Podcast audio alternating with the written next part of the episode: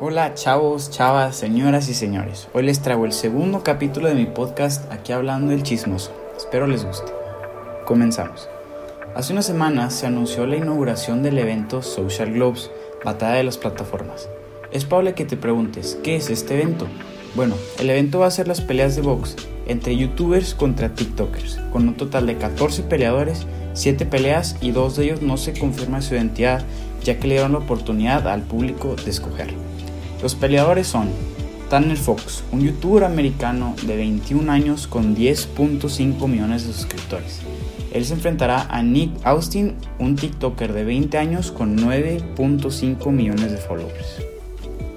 La segunda pelea será de Face Jarvis, un youtuber de 19 años de edad conocido por hacer trampa en el videojuego Fortnite. Se enfrentará contra Michael Lee, él tiene 21 años de edad y un total de 47 millones de followers en TikTok. La tercera pelea será entre DDG, un rapero con 1.8 millones de suscriptores. Él se enfrentará contra Nate Wyatt, un TikToker con 5.5 millones de seguidores. La cuarta pelea es algo especial, ya que será una de las cuales tendrá a un peleador anónimo o por escoger. El peleador anónimo se enfrentará contra Taylor Holder, otro peleador del lado de TikTok con 18.7 millones de seguidores. La quinta pelea también tendrá un peleador anónimo, pero ahora se enfrentará contra Danny Duncan, un youtuber de 28 años de edad. Siendo uno de los peleadores con más años de edad, él también tiene 5.58 millones de seguidores.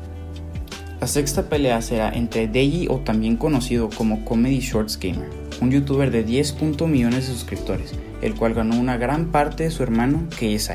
Él también participó en varias peleas entre creadores de contenido y él se enfrentará contra Vinny Hacker. Y para terminar tenemos la última pelea que será entre Austin McBroom y Bryce Hall. Estas peleas no son nuevas, ya que todo empezó con KSI, el hermano mayor de Deji.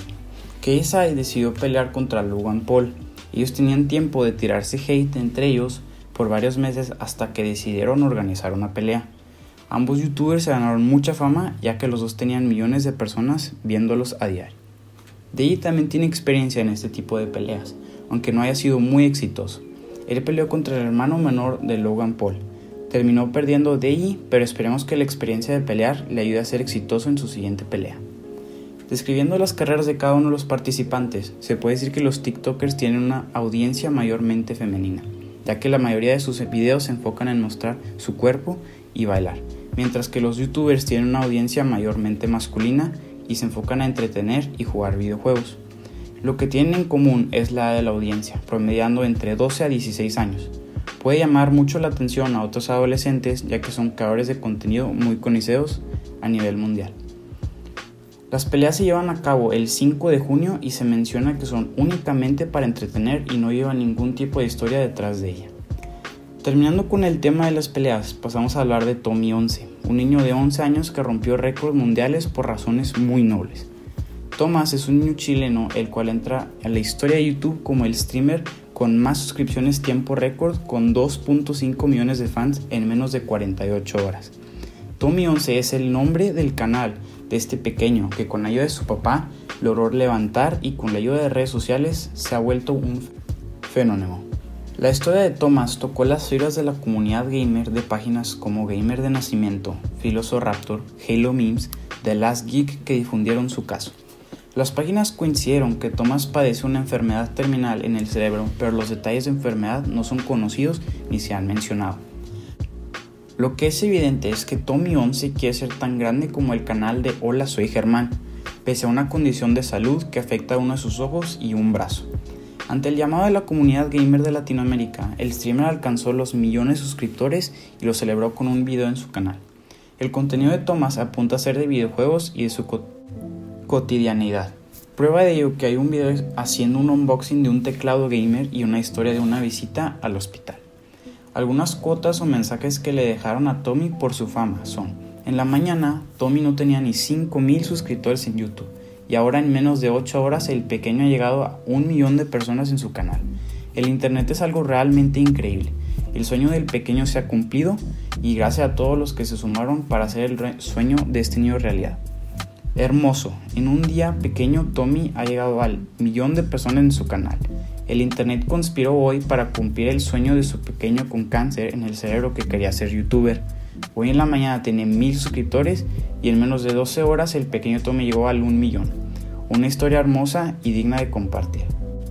Actualización, Tommy ya llegó a 3.5 millones de seguidores.